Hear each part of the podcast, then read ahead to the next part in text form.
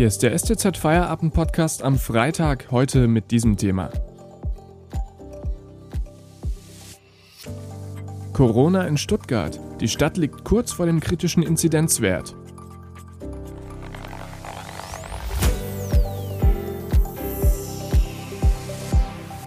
Am Mikrofon Felix Ogrisek, hallo. Erst am Donnerstag hat der Landkreis Esslingen die 50er-Marke überschritten. Das bedeutet, dass es im Landkreis Esslingen in den vergangenen sieben Tagen mehr als 50 Neuinfektionen pro 100.000 Einwohner gegeben hat. Das ist der oft erwähnte 7-Tage-Inzidenzwert.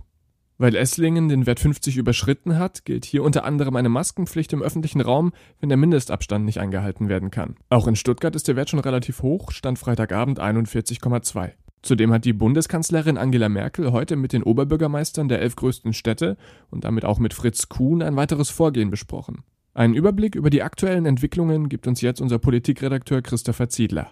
Herr Ziedler, eine Überschreitung dieser 50er-Marke, was würde das für Stuttgart bedeuten? Mit welchen Maßnahmen müsste man rechnen?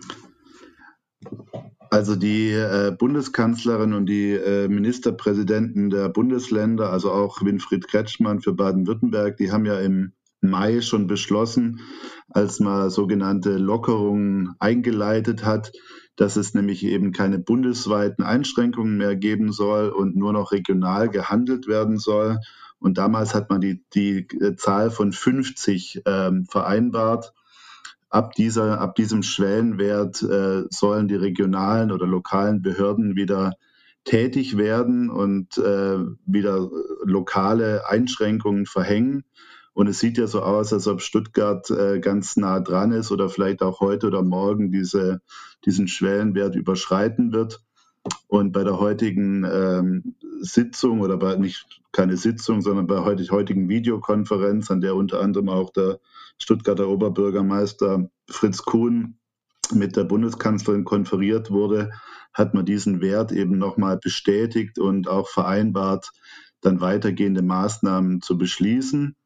Und äh, das sind äh, eine ganze, ein ganzes Bündel von Maßnahmen, die jetzt zum Beispiel auch in Berlin schon in der vergangenen Woche umgesetzt wurden, wo dieser Wert früher geknackt wurde, sage ich mal.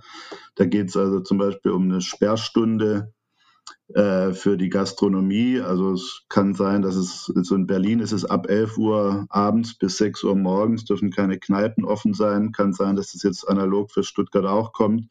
Es geht um eine Ausweitung der Maskenpflicht im öffentlichen Raum. Gibt es ja auch schon das Beispiel ähm, in Esslingen, wo die, ähm, wo es auch sozusagen in der Fußgängerzone oder überhaupt in der Öffentlichkeit jetzt äh, Maskenpflicht herrscht. Und das andere ist, dass die Zahl der zulässigen ähm, Kontakte in der Öffentlichkeit ebenfalls weiter reduziert werden könnte. Jetzt haben sich eben heute die Bundeskanzlerin und die Oberbürgermeister der elf größten Städte beraten. Ähm, wie unüblich ist das denn? Denn es hieß ja, wie Sie schon gesagt haben, dass eigentlich immer die Länder und die Kommunen das äh, für sich selber lösen sollen. Ähm, und dann gibt es eben diesen Flickenteppich und jetzt treffen sich doch auf einmal die Oberbürgermeister mit der Bundeskanzlerin persönlich.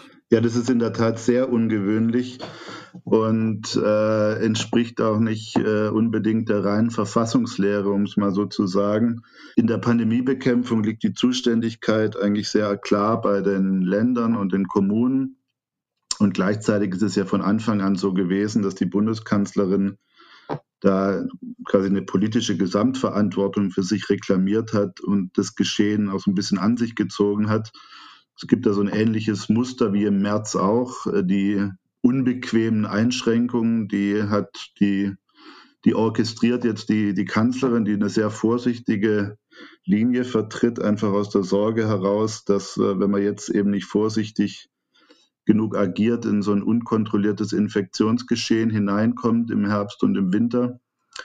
Und tatsächlich hatte, so wie sie die Ministerpräsidenten da eingeschworen hat im Frühjahr, hatte sich jetzt eben, sage ich mal, die ähm, Oberbürgermeister der elf am stärksten von der Pandemie betroffenen Städte vorgenommen, in Anführungszeichen, oder hat sie zu einer Videokonferenz eingeladen und sie eben ebenfalls auf diese sehr vorsichtige Linie ähm, eingeschworen. Und wie gesagt, es ist tatsächlich sehr, sehr ungewöhnlich. So ein Format hat es noch nicht gegeben.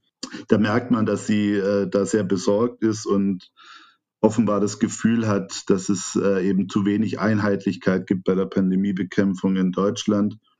und dass sie da gewisse Aufgaben oder Koordinierungstätigkeiten, um es mal so zu sagen, an sich zieht. Christopher Ziedler, danke bis hierher. Wir sprechen gleich weiter. Vorher gibt es kurz Werbung. Alle Informationen zur Corona-Pandemie und wie sie die Region Stuttgart betrifft, das finden Sie heraus auf stuttgarter-zeitung.de und in unserer STZ News App. Weiterführende Hintergründe dazu bekommen Sie mit einem STZ Plus Abo, das kostet 9,90 Euro im Monat und ist monatlich kündbar. Unterstützen Sie Journalismus aus der Region für die Region. Dankeschön. Und wir sind weiter im Gespräch mit Christopher Ziedler.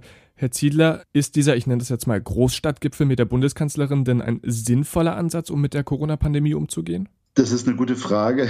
Das, ähm, sag mal so, es ist offensichtlich, ähm, ja, ich muss nochmal anders anfangen. Ich glaube, insgesamt äh, hat sich der deutsche Föderalismus als im Vergleich zu anderen zentralstaatlich organisierten Ländern wie Frankreich, glaube ich, ganz, ganz gut geschlagen bisher im, im, im Kampf gegen die Pandemie. Das liegt, glaube ich, vor allem daran, dass eben nicht nur zentral was angeordnet wird und dann muss man schauen, ob es umgesetzt wird oder nicht, sondern es gibt eben die, äh, die Zuständigkeiten vor Ort mit einer konkreten Entscheidungsgewalt, nämlich in den Städten, in den Ländern. Also da ist die Umsetzung ähm, einfach sozusagen ortsnäher organisiert und ich glaube, das hat im, im Vergleich bisher ganz gut funktioniert.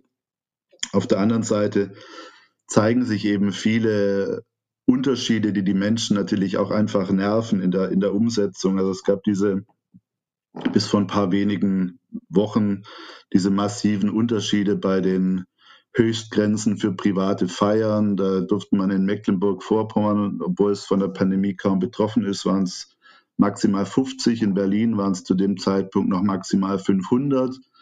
Das hat nicht so richtig zusammengepasst. Und jetzt merkt man es wieder bei den, in den vergangenen Tagen, bei den ähm, Beherbergungsverboten. Ähm, da fehlt es dann schon ähm, an, an, einer einheitlichen Linie. Und insofern ist es, glaube ich, schon äh, in gewisser Weise richtig, dass man trotzdem, dass die Hauptzuständigkeit in den Ländern liegt, natürlich eine koordinierende Funktion auf Bundesebene wahrnimmt. Weil es ist ja logisch, dass, die, dass Deutschland als Ganzes betroffen ist und auch, sage ich mal, Untätigkeit in einem Ort oder, un, oder unzureichende Maßnahmen in einem Ort können natürlich dazu führen, dass das äh, ganze Land ähm, sozusagen zusätzlich sich ansteckt.